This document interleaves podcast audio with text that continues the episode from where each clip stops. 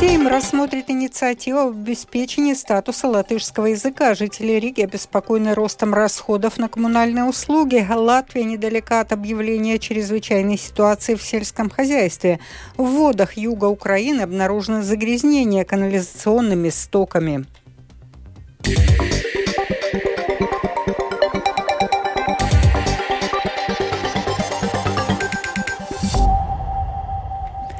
На дальнейшее рассмотрение Сейма передана общественная инициатива об укреплении статуса государственного языка. В парламенте по этому поводу разразились острые дебаты. Все подробности у Скирманта Бальчуты. Общественная инициатива набрала более 10 тысяч подписей. Ее автором является публицист и поэтесса Лиана Бокша. Она предлагает разработать закон об обеспечении статуса латышского языка как единственного государственного языка, чтобы прекратить укоренившуюся практику использования латышского и русского языков при общении на работе и в обслуживающей сфере. Против передачи этой инициативы на дальнейшее рассмотрение Сейма резко выступил лидер оппозиционной партии Латвия на первом месте Айнарс Шлессерс. Он даже пригрозил обратиться в отношении автора инициативы в Латвийскую службу безопасности.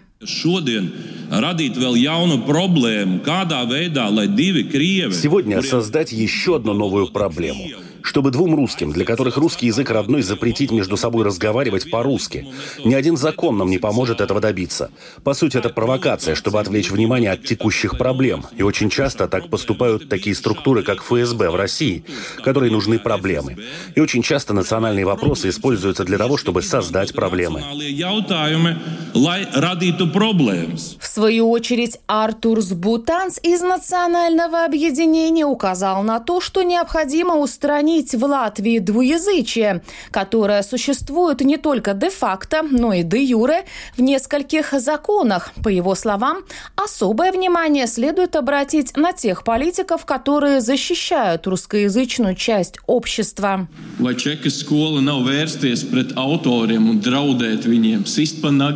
Разве это не школа чекистов обращаться против авторов и угрожать, бить их по рукам, чтобы кто-то другой не посмел защищать латышский язык и другие государственные ценности. Разве это не школа ФСБ? Скорее следовало бы обратить внимание на тех, кто так рьяно выступают против государственного языка и наших государственных символов. Разве это не провокация вставлять палки в колеса и тормозить общую интеграцию нашего общества на основе государственных символов, флага, языка и всего другого, что нас объединяет?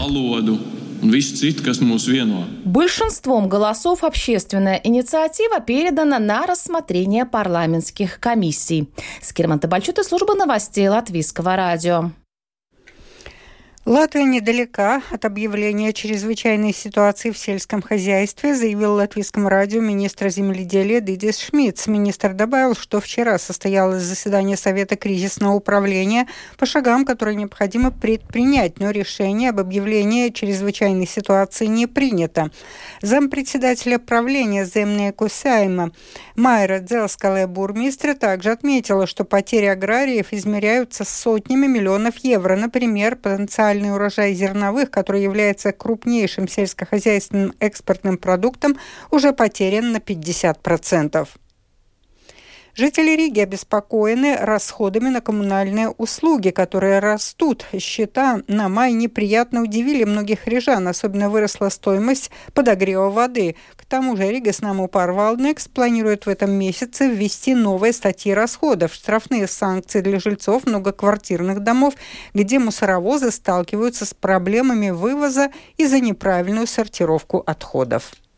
Представитель Риганаму Парвалднекс Крист Лейншкалс объяснил, что стоимость напрямую зависит от тепловой энергии, потребляемой для нагрева воды в каждом конкретном здании. Поэтому цена варьирует от месяца к месяцу, от дома к дому. Увеличение позиций в счетах, полученных в июне, связано с такими факторами, как прекращение государственной поддержки и низкой дисциплиной сдачи показаний счетчиков, подчеркнул Крист Лейншкалс. Если смотрим по факту, э, по прошлому месяцу, то там надо брать в виду несколько вещей. Во-первых, э, нету такой цены за подогрев теплой воды. Есть цена на теплоэнергию, и вопрос, сколько в конкретном доме затрачивалась теплоэнергия на заготовление теплой воды. Это зависит от много факторов. Во-первых, конечно, это и цена теплоэнергии, которая, да, она отличается в течение месяца во-первых, сами суммы, во-вторых, это и поддержка и так далее. Это а, одна часть факторов. Вторая часть факторов – это, конечно, всегда вопрос по тому, как э, клиенты аккуратно сдавали показатели. То, что если мы фактически, скажем, на дом тратим условно 100 единиц, а указываем 50, то, конечно, в конечном итоге в расчетах будут э, использованы 50 единиц, хотя реально, может быть, были э, заготовлены в два раза больше. Это значит, что это расход теплоэнергии. Представитель Рига Снаму Парвалдникс отметил, что одним из факторов решения проблемы может быть установка счетчиков воды с дистанционным считыванием показаний. Так что вопрос по подсчету потребляемой воды, он, как всегда, актуален. Другого решения, нежели дистанционное считывание, которое не позволяет манипулировать этими цифрами, в принципе, на данный момент не придумано. В то же время Крист Лейншкалс подтвердил о санкциях для жильцов многоквартирных домов, где мусоровозы сталкиваются с проблемами и препятствиями, а также в случае неправильной сортировки отходов жильцами. Причем, по его словам, суть изменений – это дополнительная строчка в счетах, счетах, которая расшифровывает причины штрафа. Эти суммы не всегда были, и до этого просто они входили в общий счет за мусор. А то, что мы пытаемся на данный момент сделать, это клиентам показывать более детально, из чего состоит эти расходы. Клиенты должны иметь э, информацию о том, что они неправильно сортируют, поэтому они получают дополнительные пени от э, поставщика услуги. Даже если один желез пренебрегает сортировкой, штраф получат и остальные жители дома. В избежание штрафов представитель Ригаснаму Парвалдникс посоветовал следить за парковкой машин и правильно сортировать отходы. Ну, во-первых, следить за тем, а, как а, ставятся машины, чтобы эти большие контейнерные машины могли подъехать. И второе, конечно, всегда обращать внимание на сортировку. Как дом работает а, по части отходов мусора. Мы имеем конкретные примеры, когда дом, который даже раньше вообще не сортировал, все-таки между собой договаривается и так далее это коммуникация между собственниками. Людмила Пилип, Томская площадь.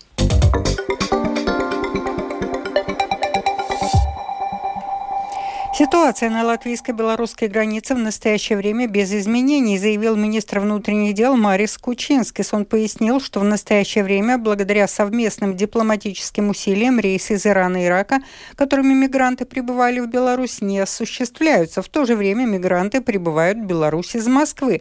Общая ситуация с мигрантами не изменилась. Напряжение на границе, по словам главы МВД, ежедневное. Семь организаций СМИ призывают отозвать членов Нацсовета по электронным СМИ. Средства массовой информации направили совместное заявление в Сейм, в котором выразили недоверие нынешнему составу Совета, потребовали от Сейма отстранить его членов от исполнения своих обязанностей, подчеркивая, что Совет систематически нарушает свои полномочия, ограничивает работу независимых СМИ в Латвии. Агентство ЛЭТа в Национальном совете по электронным СМИ сообщили, что, по мнению Совета, обвинения СМИ не обоснованы необоснованы и абсурдны. Война в Украине, недавний подрыв дамбы на Каховской ГЭС с последующим наводнением актуализировали вопросы готовности Риги и вообще Латвии к чрезвычайным ситуациям. Достаточное ли количество бомбоубежищ в столице, приспособлены ли они к длительному пребыванию людей, как будут информировать жителей в случае чрезвычайной ситуации, перенимает ли Латвия опыт Украины, который та приобрела в сфере гражданской обороны во время войны. Ответы на эти вопросы искала Людмила Пилип. 15 февраля этого года было создано Управление гражданской обороны и оперативной информации Риги с целью координации взаимодействия муниципальных властей и подконтрольных ресурсов в случае нападения врага, стихийных бедствий и других чрезвычайных ситуаций. По словам руководителя управления Гинта Рейценса, современные вызовы стали катализатором для создания гражданской обороны нового качества. И первое, чем занялись работники новой структуры, это ревизия существующих бомбоубежищ столицы. Обследуем бомбоубежища, которые остались как наследие советских времен. Смотрим, в каком состоянии они находятся. Нужно отметить, что некоторые из них находятся в хорошем состоянии, другие полностью ликвидированы. Есть и такие, для восстановления которых нужны средства. Управление гражданской обороны Риги работает над созданием карты, на которой будет видно, где находятся бомбоубежища и другие укрытия. Эта карта Риги и список укрытий будет размещен на портале Георига. Однако существует одна проблема, которую нужно решать, подчеркнул Гинс Рейсоц. Проблема сейчас такая. В стране нет строительных нормативов для бомбоубежищ или помещений, которые подходят для укрытия для населения. Поэтому то, что мы делаем, это рекомендательная форма.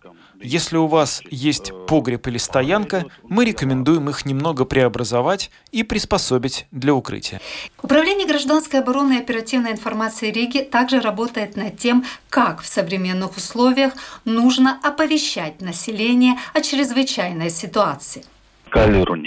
Громкоговорители — это самый простой вид, но на данный момент он уже не работает. Следующий уровень — система, которая позволяет высылать оповещения на электронную почту, СМС, на мобильные телефоны. И последний уровень — подключаются все государственные структуры оповещения. Также мы перенимаем опыт Украины — оповещения в группах социальных сетей. Директор службы неотложной медицинской помощи Латвии Лиене Ципуле рассказала, что существует общий план медицины катастроф, а также план действий службы в случае чрезвычайных ситуаций. События в Украине поставили перед нами новые задачи. Мы дополнительно проводим тренинги, как действовать в случаях, когда много пострадавших, как сотрудничать с нашей армией во время таких событий, как принять принимать раненых, военных и гражданское население. У нас есть также план действий на случай радиоактивной угрозы, что в контексте этой войны стало реальной угрозой. И, конечно, если разговор идет о наводнениях, а это может быть как природная стихия, так и последствия военных действий, у нас тоже есть план.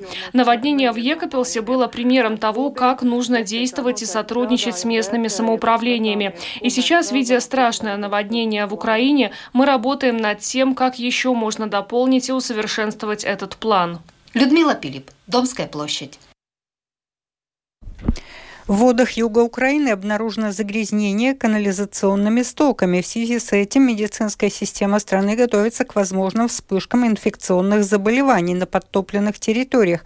Обнаружены ли опасные возбудители в воде, а также какие меры по предотвращению очагов инфекционных заболеваний предпринимаются, расскажет специальный корреспондент Оксана Пугачева.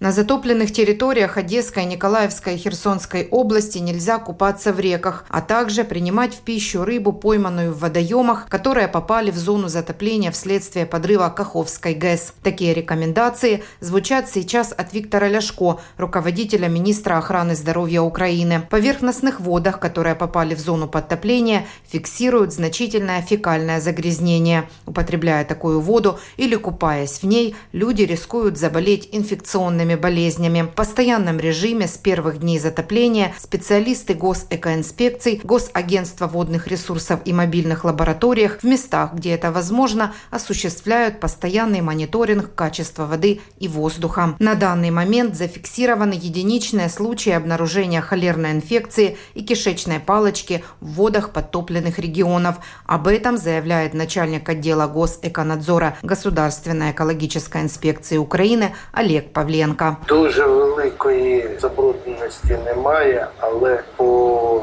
епідем Большого загрязнения нет, но обнаружены некоторые случаи присутствия холерной инфекции и кишечной палочки, потому что затопило много населенных пунктов, и вся канализация попала в воду. Это населенных пунктов а це ці каналізації, все це було затоплено, тобто воно попало в воду. Херсонский и Николаевский центры контроля и профилактики болезней усиливают и обеспечивают всем необходимым для мониторинга образцов воды. Параллельно Министерство охраны здоровья Украины подготавливает медицинскую систему для вероятного роста количества случаев кишечных инфекций. Наталья Гусак, глава Национальной службы здоровья Украины, заявляет о готовности 10 медицинских учреждений в центральной и южной части Украины к приему таких больных. Медична система Медицинская система готова как в Херсонской, так и в Николаевской и Днепропетровской областях. Развернуто необходимое количество кроватей. Система с запасом обеспечена необходимым количеством лекарственных средств.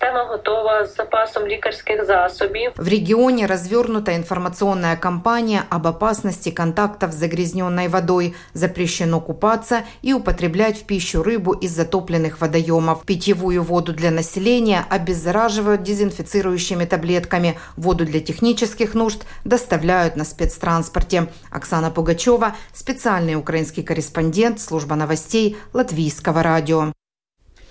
Это был обзор новостей сегодня в 13-15 июня. Продюсер выпуска Дмитрий Шандро. Выпуск провела Алдона Долецкая о погоде. Yeah. В Латвии ожидается небольшая облачность. На самом юго-западе Курзамы ночью возможен дождь с грозой. Днем местами в западных и центральных районах кратковременный дождь и гроза. Слабый ветер, в грозу порывистый. Температура воздуха ночью от 13 до 17, днем от 25 до 29 градусов, на побережье от 19 до 24. В Риге частично облачно. Во второй половине дня возможен кратковременный дождь, гроза, слабый ветер. Этой ночью в столице 14-16 15, днем 26-27 градусов тепла. Медицинский тип погоды третий, неблагоприятный. Читайте наши новости также в Фейсбуке на странице Латвийского радио 4 и на портале РусЛСМ ЛВ.